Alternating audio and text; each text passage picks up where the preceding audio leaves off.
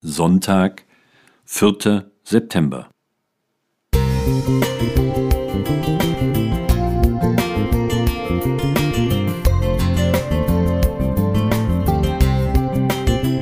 Ein kleiner Lichtblick für den Tag.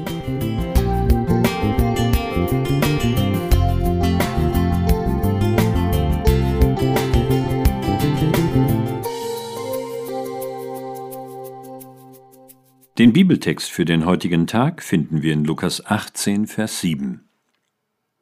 Sollte Gott nicht auch Recht schaffen seinen Auserwählten, die zu ihm Tag und Nacht rufen, und sollte er bei ihnen lange warten?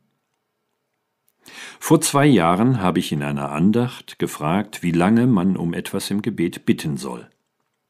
Ich bezog mich auf eine Gruppe von sieben Mädchen aus unserer Gemeinde, die alle in ähnlichem Alter waren. Aus den Mädels sind inzwischen junge Frauen geworden, die ihre Wege gehen. Fast alle jedoch außerhalb unserer Gemeinde. Dann gibt es da noch den Sohn eines guten Freundes, den ich auch immer in meine Gebete einschloss. Wenn ich mit seinem Vater sprach, berichtete er mir einerseits, wie glücklich er war, dass sein Sohn den Berufseinstieg geschafft hatte und erfolgreich war.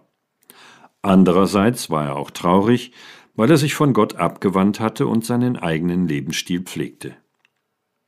Im Frühjahr 2020 traute ich meinen Augen kaum, als ich in unserem Vereinigungsheft Wir in Bayern einen Bericht mit Foto entdeckte und las, dass der Sohn meines Freundes sein Leben bewusst Jesus in der Taufe übergeben hatte. Ich nahm mit seinem Vater per E-Mail Kontakt auf, und er schrieb mir voll Freude, welch wunderbare Wege Gott gegangen war. Zuerst die Sinnfrage, dann das überraschende Jobangebot eines ehemaligen Kollegen mit der Option eines arbeitsfreien Sabbats. Heute ist der Sohn ein aktives Mitglied in seiner Kirchengemeinde und teilt seinen Glauben mit anderen jungen Menschen. Ich habe mich riesig gefreut. Nach 14 Jahren durfte ich erleben, wie Gott Gebete erhört. Dabei bin ich mir sicher, dass andere viel mehr und persönlicher gebetet haben als ich, der doch auf Distanz war. Das Erlebte hat aber etwas an meiner Art zu beten verändert. Wenn ich heute nach wie vor für die Mädels von damals bete, dann beginne ich diesen Teil meines Gebetes mit einem dicken Dankeschön für die erlebte Gebetserhörung. Ich will das Schöne nicht vergessen und rufe es mir bewusst in Erinnerung. Der Dank kommt vor dem Bitten. Die Verheißung Jesu im obigen Bibelvers ermutigt mich, dran zu bleiben und das Warten auszuhalten. Beten lohnt sich immer.